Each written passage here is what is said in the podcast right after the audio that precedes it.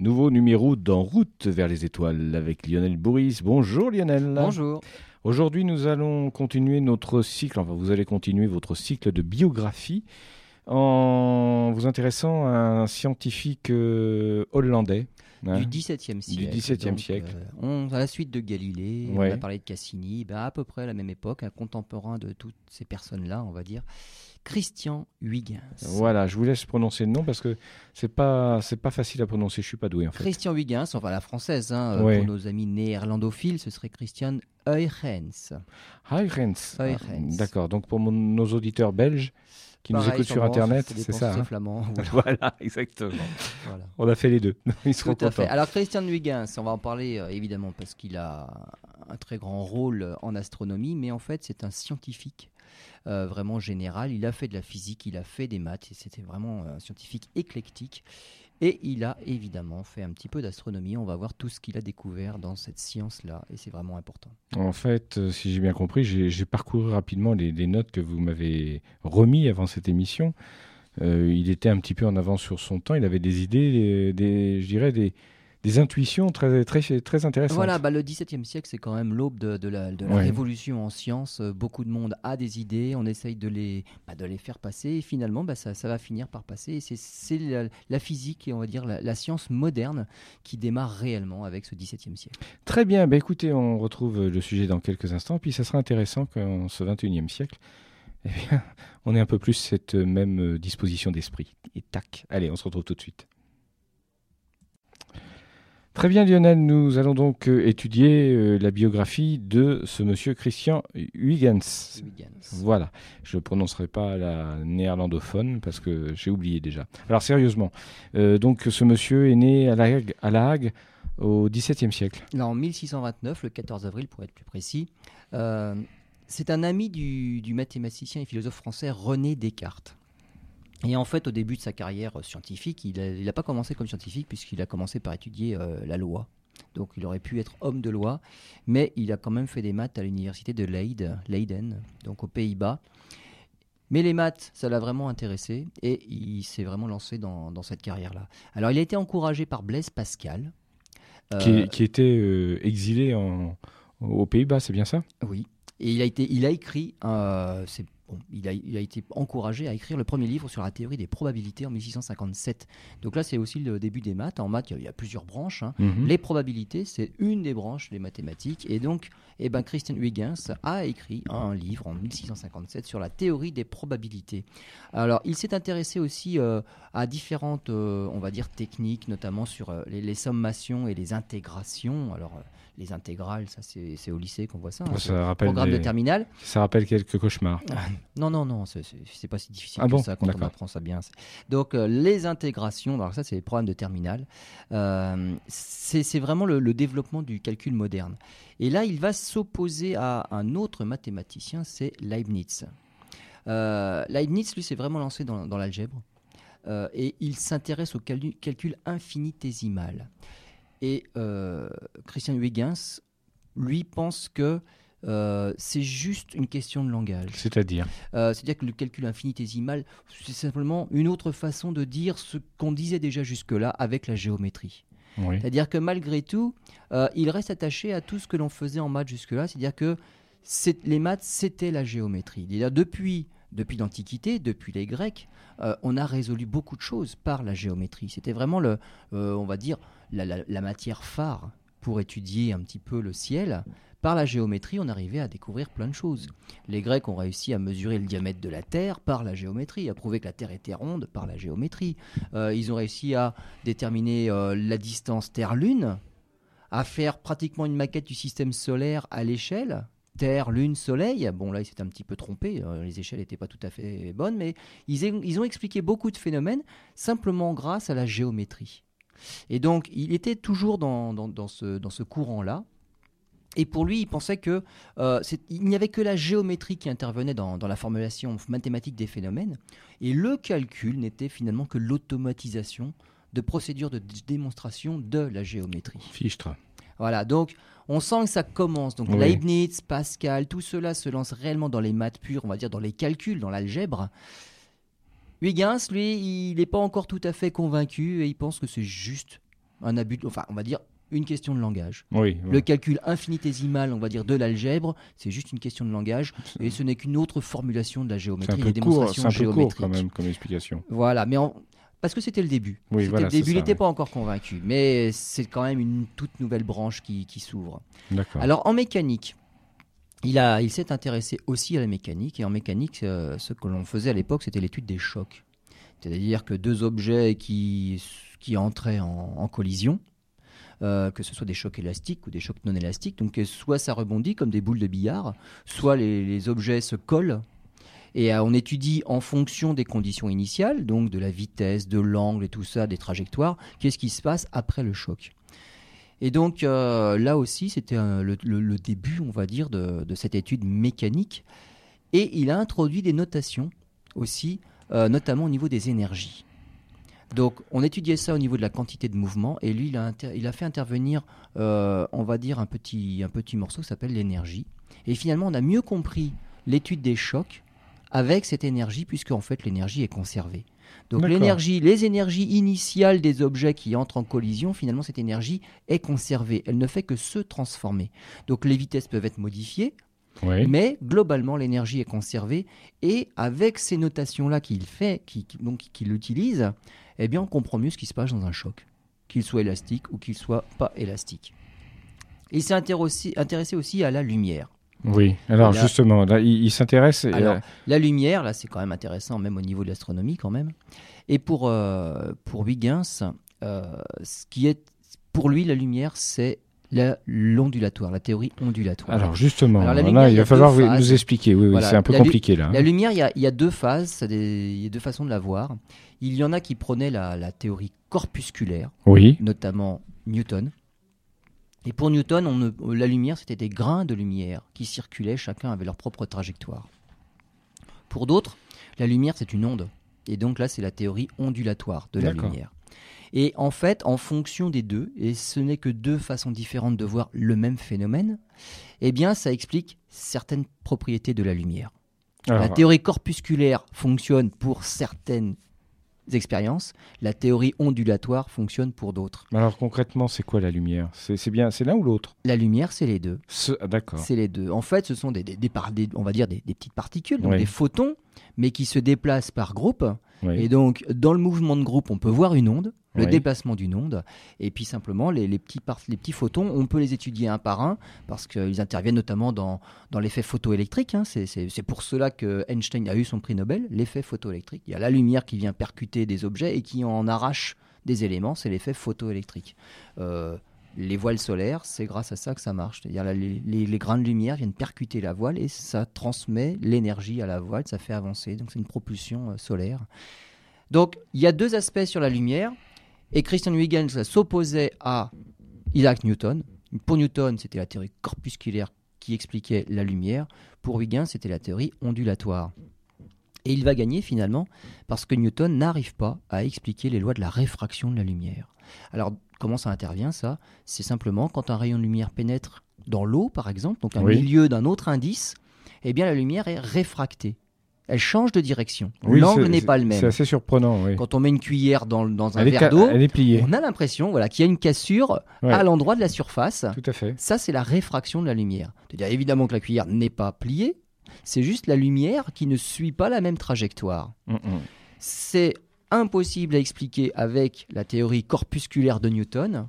C'est très facile à expliquer avec la théorie ondulatoire qu'a adoptée Christian Huygens.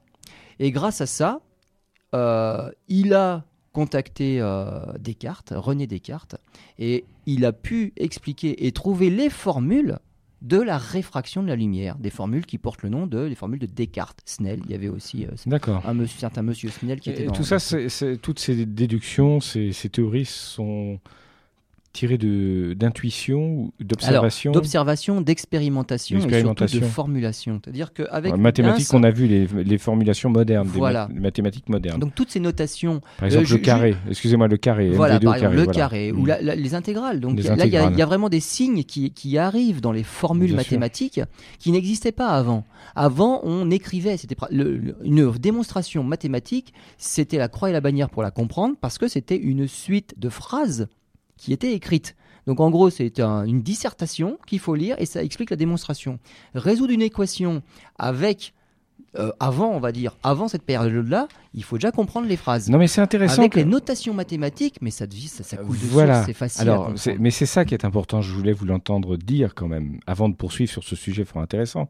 C'est qu'encore une fois, la- le langage mathématique, ou en tout cas les, les symboles mathématiques, sont des symboles qui simplifient la compréhension du phénomène ou de ou d'une observation, et pas autre, et qui ne la compliquent pas. Mais tout à fait. Alors qu'on pourrait Tout le à croire fait. parfois, hein, franchement. Mais La façon dont nous le vend. euh, Oui, Hein, c'est ça, hein tout à fait, tout à fait.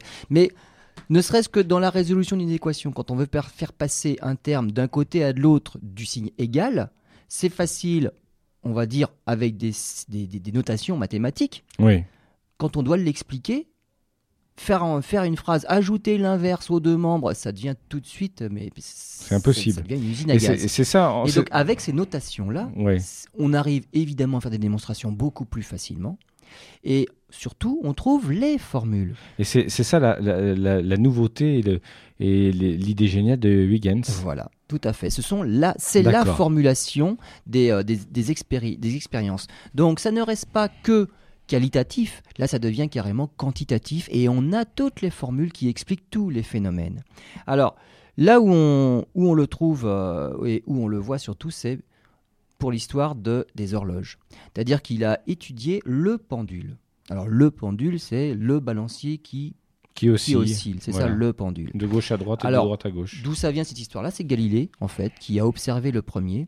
Et Galilée, lui, avait observé euh, un phénomène particulier sur le pendule en observant simplement le balancement des lustres de la cathédrale de Pise. Et donc, il avait mesuré, alors il n'y avait pas de chronomètre, hein, euh, simplement par rapport à son pouls. Donc, c'est son pouls qui servait de chronomètre. Et il observait les oscillations du lustre du plafond de la cathédrale de Pise.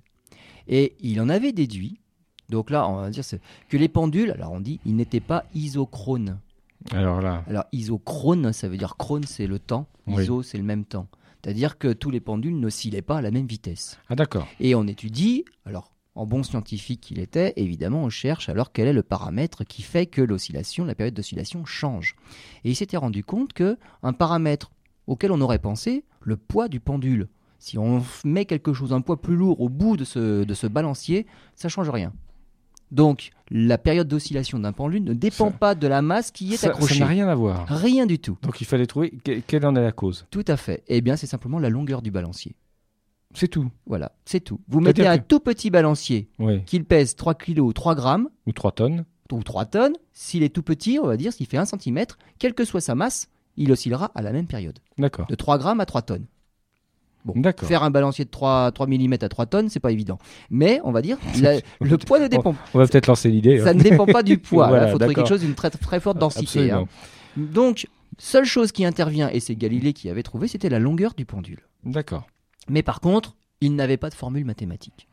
Et là, c'est Christian Huygens qui, lui, va réussir à formuler ce qu'avait deviné ce qu'avait, on va dire, deviné intuitivement Galilée. Et donc, il va trouver la formule. Et effectivement, dans la formule, il y a deux paramètres qui interviennent. Il y a la longueur du pendule, comme l'avait trouvé Galilée, et il y en a un autre, c'est l'attraction de la pesanteur. C'est-à-dire qu'un pendule, d'une longueur donnée qui a une certaine période sur Terre, n'aura pas la même sur la Lune. Voilà. Ce qui paraît logique aussi quand on y pense. Oui. Donc la masse du pendule pesant qui est accroché n'influe pas, mais par contre, il y a l'attraction de la pesanteur qui joue. Plus, on va dire, la- l'attraction est importante, et plus le pendule va osciller rapidement. Il va revenir le plus, vite possible vers, le, bas. Et donc, il s'est rendu compte de ça. Et il s'est rendu compte aussi que euh, le pendule, alors quand je dis tous les pendules oscillent, euh, on va dire avec la même période, à une seule condition, c'est que les oscillations ne soient pas trop grandes. C'est-à-dire que ce- ceci ne marche en première approximation que lorsque l'on n'y monte pas trop c'est-à-dire à un angle inférieur à 5 degrés. C'est-à-dire une balançoire que l'on ferait monter allègrement à l'horizontale à 90 degrés, ah bah là les- le mouvement et la formule est nettement plus compliqué parce que l'angle est largement supérieur aux 5 degrés. Mais pour les petites oscillations, typiquement ce que l'on a nous pour nos pendules à nous, hein, celles qu'on appelle les pendules qui nous montrent l'heure, le balancier ne va jamais très très haut. pour ces pendules-là, la formule marche tout à fait. Une question de degré également. D'accord, très faut bien. Pas, voilà, faut pas que ça aille trop haut. Parce que là, à ce moment-là, la formule est plus compliquée et l'étude de la période est plus difficile. Très bien. Bah, écoutez, on, va clore en tout cas cette première partie consacrée euh, euh, aux mathématiques, et à la mécanique, aux, aux pendules euh, de M. Huygens. On se retrouve dans quelques instants.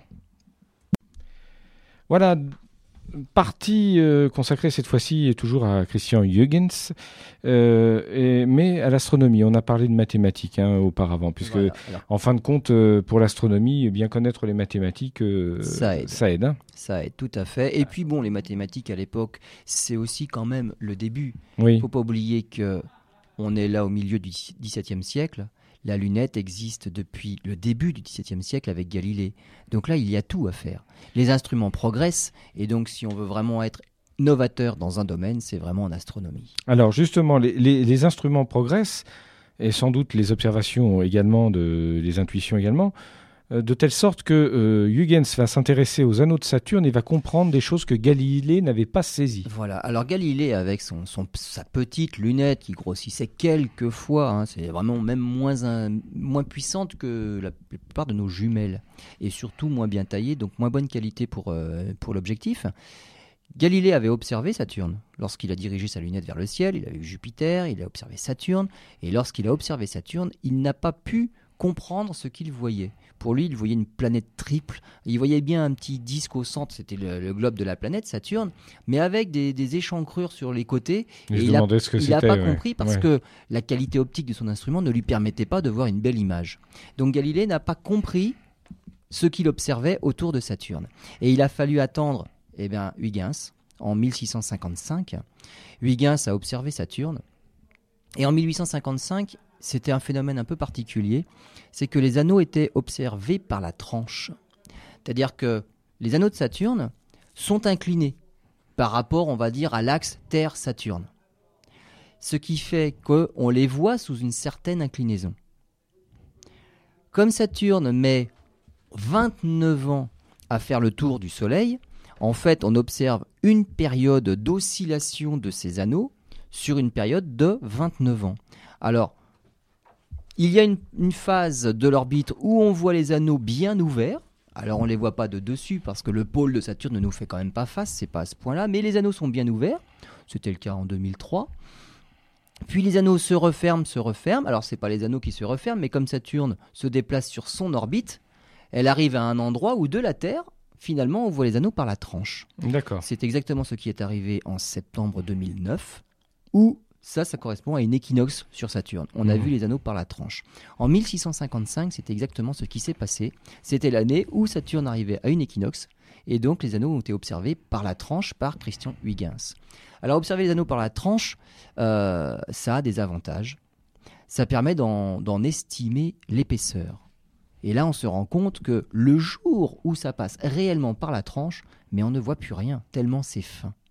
Maintenant, les dernières mesures actuelles Oui. montrent que les anneaux sont même plus fins qu'une centaine de mètres. Oui, donc c'est rien du tout. C'est rien du tout. Les anneaux font plus de 150 000 km de diamètre. L'épaisseur, c'est inférieur à 100 mètres. Donc c'est vraiment ultra fin. Tous les blocs de glace qui sont en orbite autour de Saturne le sont vraiment, mais dans une couche très très très fine. Mhm. C'est quelques dizaines de mètres, c'est inférieur à la centaine de mètres.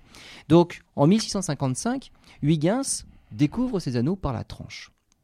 Et deux ans plus tard, évidemment, Saturne bouge sur son orbite et il voit que les anneaux s'ouvrent de plus en plus. Et là, il a compris que, ah bah oui, c'est un anneau qui fait le tour de la planète. Donc c'est Christian Huygens qui a vraiment découvert la nature, qui a compris la nature de l'anneau, de ce qu'avait observé finalement Galilée sans comprendre ce que c'était.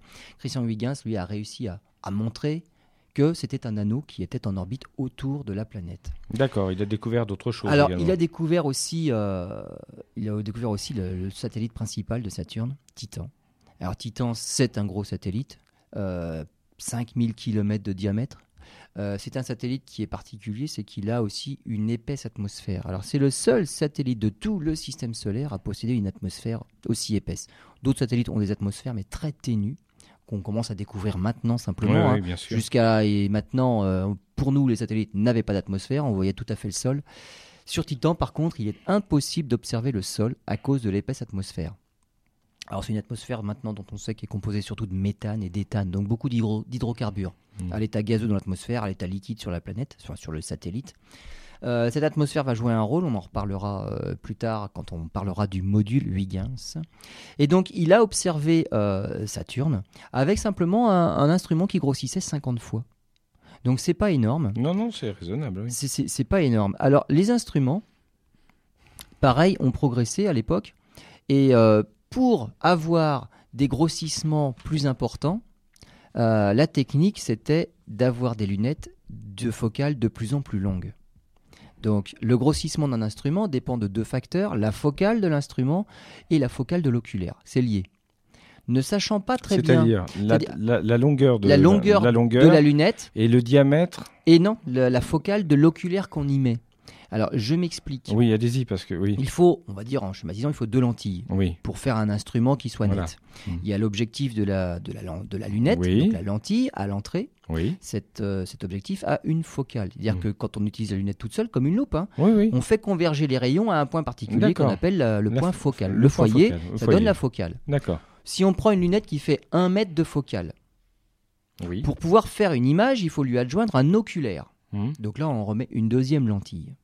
Si l'oculaire fait 10 mm de focale, pour calculer le grossissement, on divise la focale de, le- de la lunette par la focale de l'oculaire.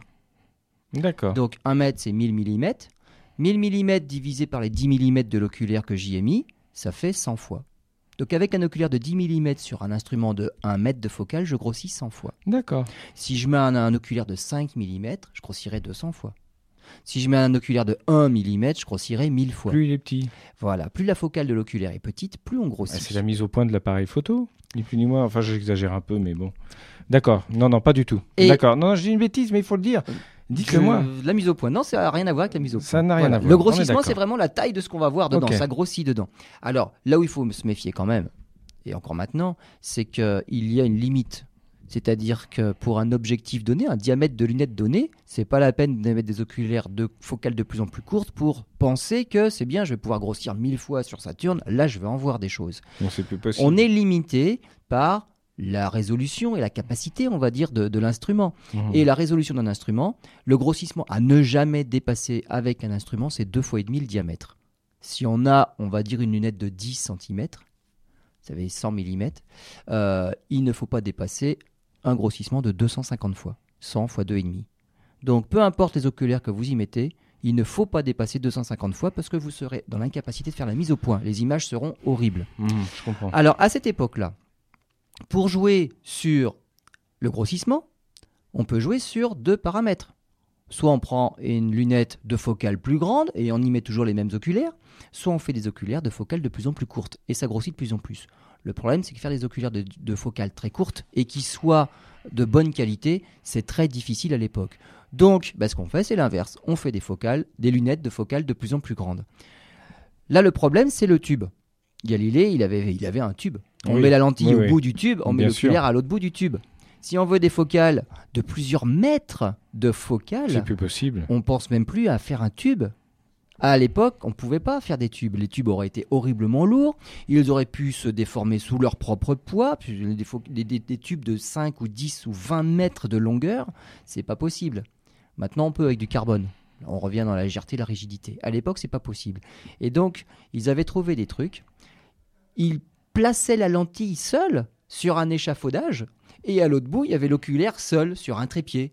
Et on s'arrangeait pour mettre l'oculaire dans l'axe de la lentille. Oui, oui. Donc en gros, il n'y avait plus de tube. Tout était à l'air libre. Ce que l'on fait en gros aussi maintenant avec les, les super télescopes. On oublie les tubes à partir de 40 cm.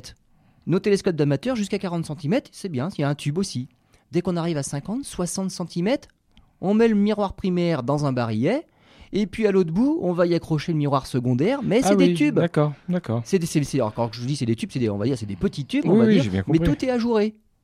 C'est pas un grand tube qui va du primaire jusqu'au bout du télescope. C'est pas les télescopes ne sont pas fermés. Les télescopes de 8-10 mètres professionnels, ce sont pas des télescopes fermés. Il y a le miroir à un bout, miroir primaire, il y a le miroir secondaire en haut qui est perché. Tout ça c'est bien évidemment bien accroché, mais tout est ajouré. Ça, Voilà. ça serait beaucoup trop lourd. Donc Huygens s'est amusé comme ça avec des lunettes de focales de plus en plus grandes pour pouvoir atteindre des grossissements de plus en plus grands et pour pouvoir voir des choses sur les planètes. Et donc, il s'est amusé comme ça avec des lunettes, mais avec la lentille qui était, bah, qui était dans le vide en gros, et il se promenait avec son oculaire. Et donc, c'est comme ça et bah, qu'il a pu voir bah, des détails même sur Saturne. Alors, il a compris qu'il y avait un anneau autour de la planète mais il a pu voir des détails, on va dire, dans l'anneau. Et il a constaté que l'anneau, en fait, était composé de deux anneaux. Il y a un anneau qui est plus brillant que l'autre. Il y a une partie, on va dire, de l'anneau qui est plus brillante que l'autre. La partie brillante à l'intérieur, c'est l'anneau A. Et mhm. à l'extérieur, il y a un anneau qui est un petit peu plus sombre, qu'on appelle l'anneau B. Donc il, il, a vu ça, Saturne, ses anneaux, l'anneau A, l'anneau B. Alors c'est ensuite il a fallu attendre Cassini dont on a parlé, qui lui a vu une bande noire entre ces deux anneaux qui s'est appelée la division de Cassini. Oui, dont on avait donc, déjà parlé. Donc voilà, donc Saturne, c'est Huygens qui a compris et qui a vu l'ouverture et la fermeture progressive des anneaux. Alors, cette ouverture et cette fermeture, ça se passe sur, on va dire, il y a 7 ans entre l'ouverture maximum et la fermeture maximum. Et les anneaux s'ouvrent à nouveau pendant 7 ans, puis ils se ferment pendant 7 ans et s'ouvrent pendant 7 ans. Donc pendant 14 ans, on voit tout le dessus, depuis la tranche. ça s'ouvre au maximum et ça revient par la tranche. Là, on voit le dessus.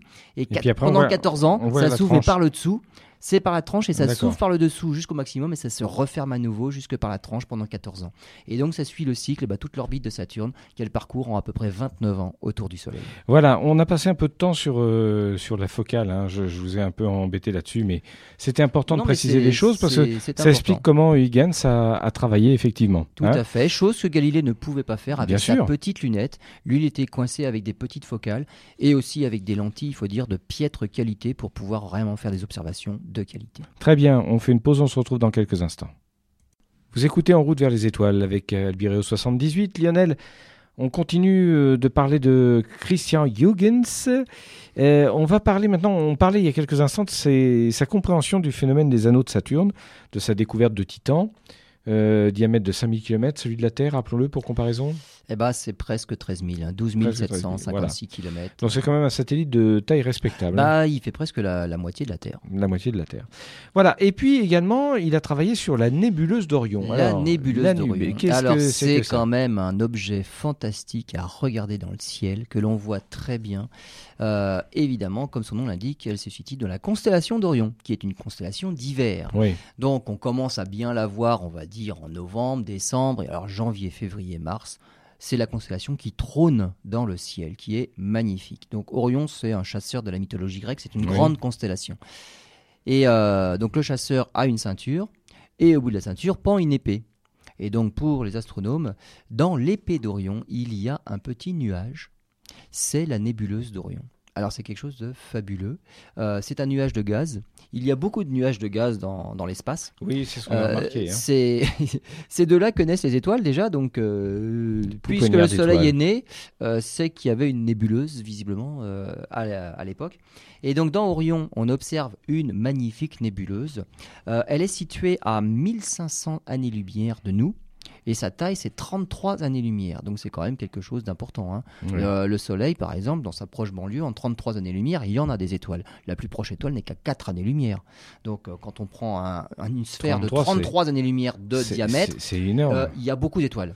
C'est une vraie pouponnière, C'est voilà, tout ah à fait. C'est une pouponnière d'étoiles. et, on le sait, il y a au centre de la nébuleuse, alors une petite région qu'on appelle le trapèze. C'est-à-dire qu'il y a quatre étoiles, mais très très très proches. Évidemment, quatre étoiles, on fait un quadrilatère, euh, et c'est un quadrilatère en forme de trapèze. Donc ça n'a pas hmm. été dur. Euh, la dénomination n'a pas été difficile à trouver.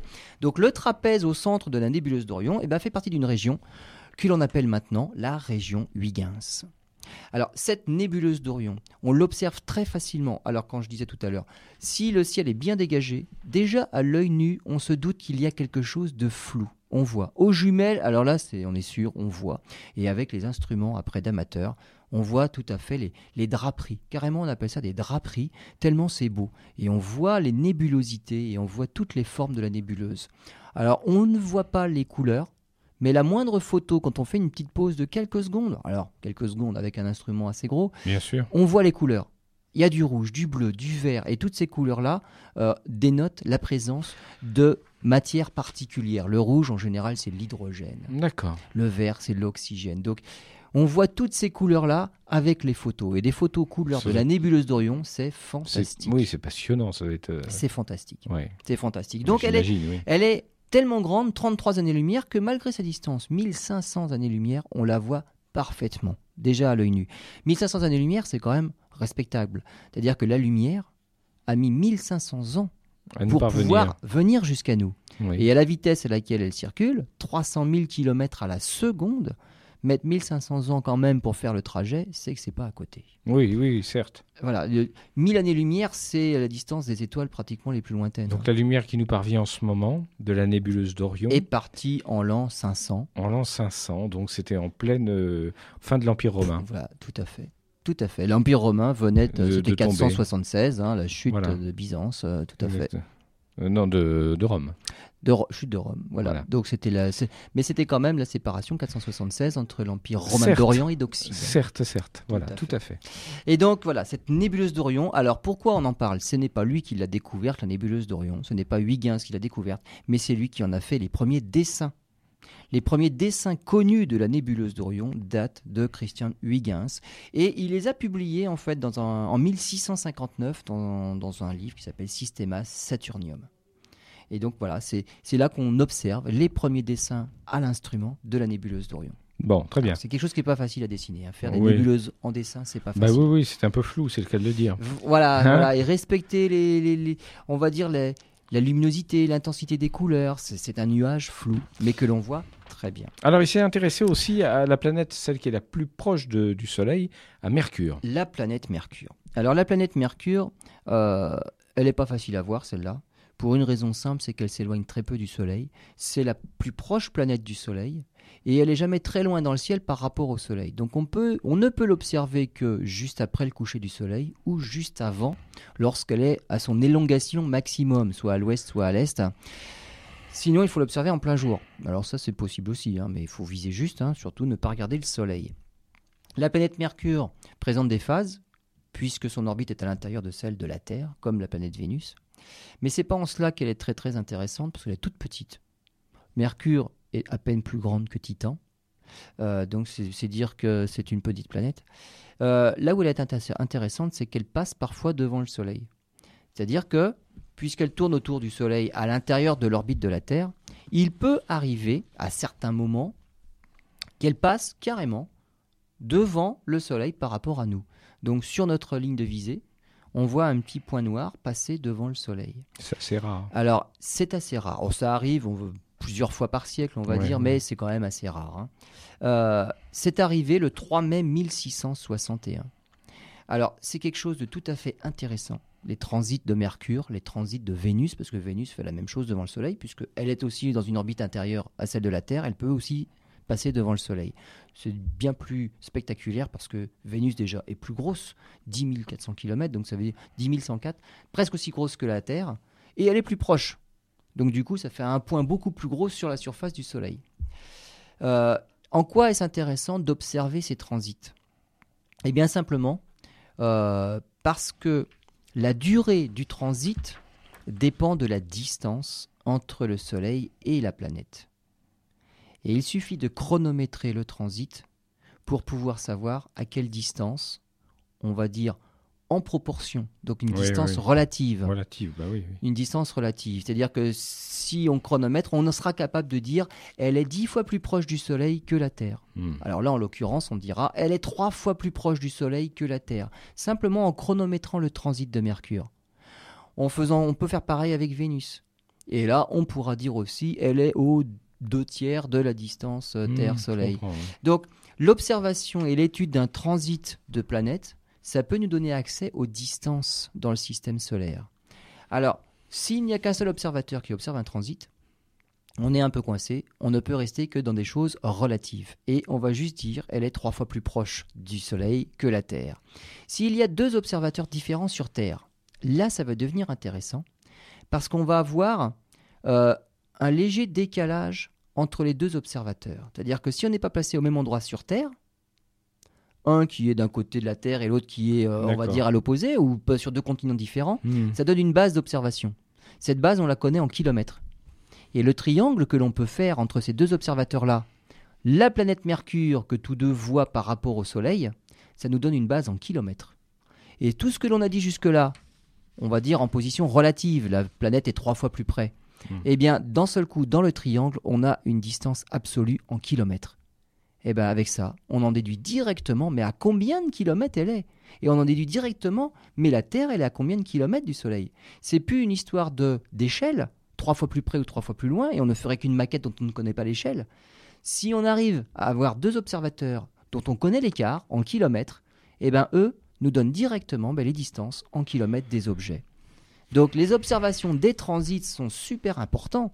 Ça nous donne enfin l'échelle de tout ce qu'on avait fait dans le système solaire.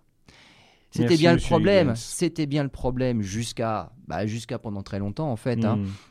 Et même Ole Romer va avoir un petit souci avec ça. C'est-à-dire qu'on parlera Ole Romer pour la distance, la mesure de la Oui, vitesse de la lumière. À cette époque-là, c'était les débuts de la, de la mesure de la distance Terre-Soleil.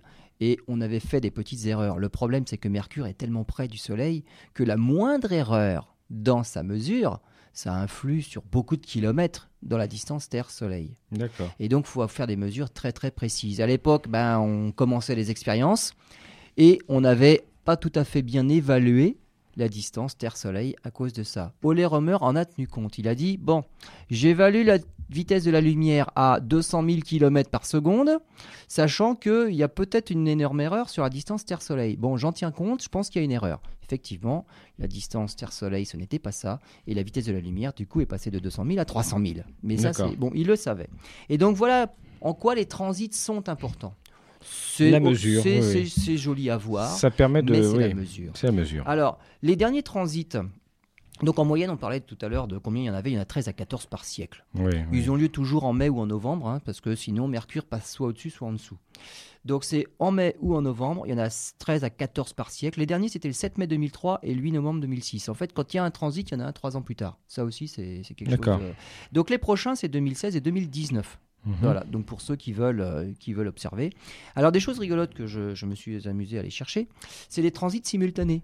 Puisqu'on a deux planètes à l'intérieur de l'orbite de la Terre, est-ce qu'il leur Quand arrive de se- passer voilà, en, même en même temps, temps devant le Soleil? Ça, c'est joli ça. Ah oui, oui. Eh bien oui. Alors le prochain transit simultané Mercure-Vénus, alors il va falloir faire un effort, c'est en 69 163. Bah, J'attendrai le temps qu'il faudra. Ben voilà, il faudra Hein longtemps quand même. Hein. Oui, Il mais faudra j'attendrai. longtemps. Et puis celui d'après, je suis allé voir 224 508. Il faut attendre encore aussi. hein. J'ai peut-être quelque chose de prévu ce jour-là. Voilà, donc là c'est les transits simultanés, c'est dommage, ça doit être joli à voir, Oui, mais je bah, pense qu'on verra pis, hein. pas. Et puis finalement, tant qu'on y est, il y a autre chose aussi qui passe devant le soleil de temps en temps, c'est la lune. Ça nous fait les éclipses de soleil. Vous êtes compliqué comme garçon. Voilà, hein. alors je suis allé chercher transit de Mercure en même temps qu'une éclipse de soleil pareil. Eh ben il y en aura, il y en aura un. Le 5 juillet 6757. Finalement, Ah bah, c'est- c'est c'est plus c'est récent. demain, ça, c'est demain. bientôt. Oui. Alors là, le problème, c'est que les éclipses de soleil ne sont visibles que sur une toute petite partie du globe terrestre. oui. Et pour observer cette éclipse de soleil euh, simultanée avec le transit de, de- de Mercure, ce sera juste que dans l'est de la Sibérie. Si en C'est tout. 6657, Donc, du côté du 757. Kamtchatka, par là-bas. Oui, si elle existe toujours. 6757, il y aura, oui, ça s'appellera sûrement autrement. Hmm. Mais donc le 5 juillet, tenez-vous prêts, 6757, l'est de la Sibérie, il y aura un transit simultané, Mercure Bon, et Lune. on- on- bien évidemment, Albireo 78 euh, sera présent. sera présent. Euh, Enfin, les- ce sera les descendants, hein, bien sûr. hein. Donc, nos descendants euh, voilà, iront planter le drapeau à l'est de la Sibérie pour faire les photos de l'événement, Oh, à ne pas punaise. manquer. 6757. Voilà, donc je mettrai ça dans le prochain projet à notre Assemblée Générale. Bon, d'accord, on, on fait une pause et puis on se retrouve pour la dernière partie de l'émission. Et là, on va aborder un aspect un petit peu méconnu de ce monsieur, de ce scientifique. C'est, euh, comment dirais-je, l'aspect un petit peu science-fiction. hein. À tout de suite. Voilà, dernière partie de cette émission consacrée à monsieur Christian Huygens. Vous pouvez, pour le plaisir, nous redire la prononciation à la flamande et à la néerlandophone? Huygens. Huygens. Huygens. Voilà, c'est pour faire plaisir à nos auditeurs sur Internet qui se trouvent euh, en Belgique. Tout à fait. Très bien. Alors, ce monsieur s'est intéressé aussi, si j'ai bien compris, à la vie extraterrestre. La vie extraterrestre. Alors, Ça- il a été, euh, il a été précurseur. C'était un écrivain de science-fiction. Un des premiers écrivains de science-fiction, mais il s'est intéressé de manière plus sérieuse à la vie extraterrestre. C'est-à-dire que beaucoup d'autres après ont nié cette existence-là. à l'époque, ouais. c'était pas du tout le cas, et il y avait beaucoup de personnes qui, pour qui c'était tout à fait naturel de penser qu'il pouvait exister de la vie ailleurs. Donc ça les dérangeait pas plus que ça. De la pluralité des mondes, Tout à fait, exactement. Donc même les philosophes. même les philosophes. Même les philosophes. Et alors pour, euh, pour Christian Huygens, euh, il existait des planéticoles. Directement. Joli. hein. Donc les planéticoles sont nos exoplanètes actuelles. Ouais, ouais. Et maintenant, alors évidemment, elles sont devenues une réalité. Depuis 15 ans, on en a découvert plus de 500. On en est 510, on va dire. Donc plus de 500 en 15 ans. Donc ces planéticoles qui, euh, qui, qui étaient purs, on va dire, euh, et fruit de son imagination. On n'avait Ouais. aucune idée Preuve. que ça pouvait, voilà, aucune preuve. Aucune Maintenant, preuve. ça y est, on les a les preuves. Donc on en a. Et donc lui, il croyait fermement à l'existence de planéticoles, donc deux planètes autour d'autres étoiles. Ça posait pas de problème. Et évidemment, ça ne le dérangeait pas plus de penser que la vie avait pu s'y développer aussi. Donc il croyait à la vie euh, sur d'autres planètes, mais à une seule sorte de vie, une vie qui ressemble à celle sur la Terre. C'est-à-dire que son imagination n'allait pas au-delà, d'aller imaginer d'autres formes de vie, mais des formes de vie semblables à ce que l'on pouvait trouver sur Terre. On ne lui fera point grief de, de cette démarche. hein. Oui, tout à fait, tout à fait. Et alors du coup, pour que cette forme de vie puisse se développer, la chose essentielle, c'était la présence d'eau, Mais c'est c'est- c'est puisque intelligent. notre bah vie oui, est à base d'eau. Donc Voilà. en fait, il, il ne concevait parti. pas d'autres vies, mais celle-là, il fallait de l'eau. Voilà, bah, il avait vu une, une option possible. Voilà, C'est exactement. tout. Mais elle était logique, elle était crédible. Alors, dans le système solaire, il a donné son avis. Sur Jupiter, ça doit être trop loin, c'est de la glace. Hmm. Sur Mars aussi. Et sur Vénus, c'est trop près, c'est trop chaud, l'eau est sous forme de vapeur. Donc il ne peut pas y avoir de, De vie. vie. possible, on va dire, sur ces planètes-là. Alors, lorsqu'il a observé avec, euh, avec ses instruments euh, Jupiter, Mars, il a observé des taches. Et lui, il les a attribuées à la présence de glace et d'eau liquide, on va dire, de poches d'eau liquide à la surface. Hmm, hmm. Donc, peut-être, dans certaines poches d'eau liquide, la vie aurait pu s'y développer. Alors, sur Jupiter, les taches qu'il a observées, Oui, trompé. nous, on là. le sait, On sait maintenant. ce sont vraiment c'est des turbulences atmosphériques. Donc, Bien Jupiter, c'est une énorme atmosphère. Et on voit des cyclones, des tempêtes dans l'atmosphère de Jupiter. Donc, les taches que l'on voit sont bien des taches, mais ce sont des taches comme la tache rouge. Ce sont des cyclones. Ça n'a rien à voir avec des poches ou des flaques d'eau. Euh, sur Mars, pareil, il y a aussi des taches, effectivement, mais euh, bah, point d'eau non plus. Ce sont simplement des différences de couleurs. On peut y trouver aux calottes polaires, là on trouve des calottes glaciaires, on trouve de la glace d'eau, donc là il y a vraiment des parties blanches que l'on Mhm. voit aux instruments. Mais sur la surface, les différences de couleurs, c'est vraiment le sol. Des so- du sol rocailleux, des plateaux, des plaines plutôt sableuses. On y voit des dunes, il y a des tempêtes de sable qui peuvent recouvrir toute la surface. Mais il n'y a pas de flaques d'eau. Donc voilà. Mais ça- ça- finalement, ça ne le dérangeait pas plus que ça. C'est-à-dire que ce qu'il n'y avait pas a priori dans le système solaire pouvait exister ailleurs autour d'autres étoiles. On verra si la suite lui donne raison. Alors, en son honneur, en son honneur, il y a plusieurs choses qui portent son nom. Donc, il y a eu un astéroïde qui porte son honneur à Huygens. Et il y a eu autre chose aussi. euh, c'est un petit module qui a été emporté par la sonde Cassini. Donc, ça a été la sonde, alors la mission Cassini-Huygens. Euh, la sonde Cassini est allée euh, en orbite dans le système de Saturne. Oui. C'était en 2005, alors décembre 2004. Euh, et en janvier 2005, précisément le 14 janvier 2005, cette petite sonde Cassini a largué un module, le module Huygens, Dans l'atmosphère dans de Titan. l'atmosphère de Titan pour qu'elle aille, bah, on va dire, s'y poser. Alors à l'époque, on ne savait pas si ça allait faire boum ou plouf, parce que euh, en étudiant Titan au radar, parce que j'ai dit tout à l'heure qu'on ne voyait pas la surface de Titan, l'épaisse atmosphère empêche euh, les rayons, mais du visible, de traverser l'atmosphère. Mhm. On ne sait pas comment est la surface. Avec des radars, on peut savoir. C'est-à-dire que l'étude radar nous avait montré que, ah si, il y a un sol sur Titan, et en radar, on a vu qu'il y a des parties sombres et des parties claires. Donc on ne savait Les parties pas. sombres, ah, on avait pensé c'était probablement de des hydrocarbures liquides, du méthane liquide. Donc il pouvait y avoir des lacs, des flaques, des choses comme ça. Donc on n'était pas suffisamment précis pour réellement choisir au kilomètre près l'endroit où atterrir. Donc en passant, la sonde Cassini a largué son petit module Huygens. Et le module Huygens, il a fallu le faire atterrir ou amérir. Alors là, c'était pas de chance si c'était dans, dans du liquide. Mais il a atterri. Alors, ce qu'il fallait régler aussi, c'était son temps de descente. Parce que malheureusement pour lui, le module Huygens ne communiquait qu'avec la sonde Cassini en orbite, mais en orbite autour de Saturne, pas autour de Titan. C'est-à-dire qu'il ne faisait que passer. Il est passé au-dessus de Titan, il a largué le module. Et tant qu'il était visible depuis Huygens, on pouvait transmettre des données via Cassini. Oui, bien sûr. Mais Cassini, lui, continuait son orbite autour de Saturne. Et une fois qu'il serait passé au-delà de l'horizon de Titan, Huygens, le module sur Titan, aurait eu beau envoyer des signaux, des images, il n'y aurait eu personne pour les relayer. Alors là, il a fallu bah, choisir un petit peu. Euh, il ne fallait pas être trop lent dans la descente de l'atmosphère de Titan, auquel cas on ne serait pas encore arrivé au sol que Cassini aurait été trop loin pour nous transmettre les images. Et, il ne fallait pas être trop rapide pour, ne, pour éviter de s'écraser quand même. Donc il a fallu choisir une vitesse. L'avantage avec Titan, c'est qu'il a une épaisse atmosphère, donc les parachutes suffisaient.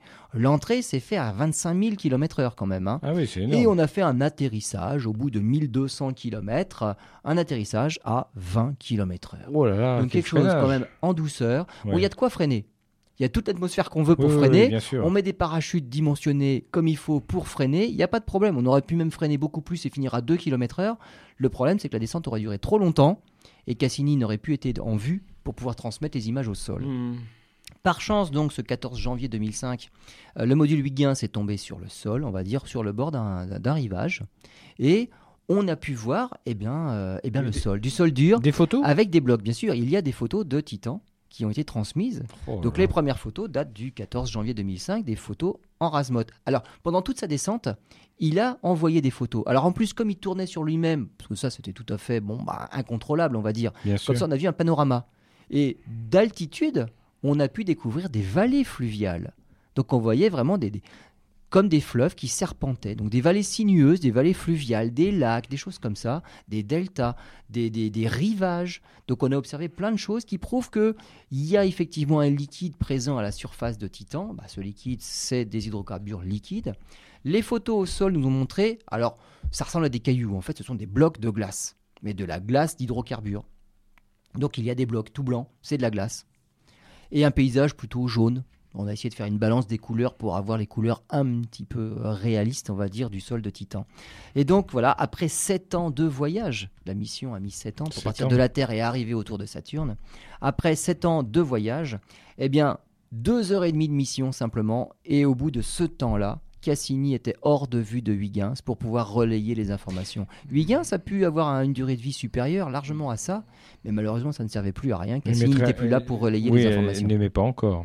Non, non, là, elle n'aimait plus là. Oui, d'accord. Donc maintenant, il n'y a plus que Cassini en orbite autour de Saturne qui nous transmet. Alors, ben là, on a, des données, mais alors pour des années et des années, on a de quoi faire des thèses. On n'a pas tout exploité. On n'a pas tout épluché. Hmm. Euh, on va dire, on, s'occupe et nous on est au courant de, des choses les plus spectaculaires, euh, notamment par exemple autour d'Encelade, on a découvert des geysers dans un des satellites Encelade, et très récemment, Cassini, on le reprogramme, on va dire, pour qu'il fasse des rasmotes autour des satellites intéressants.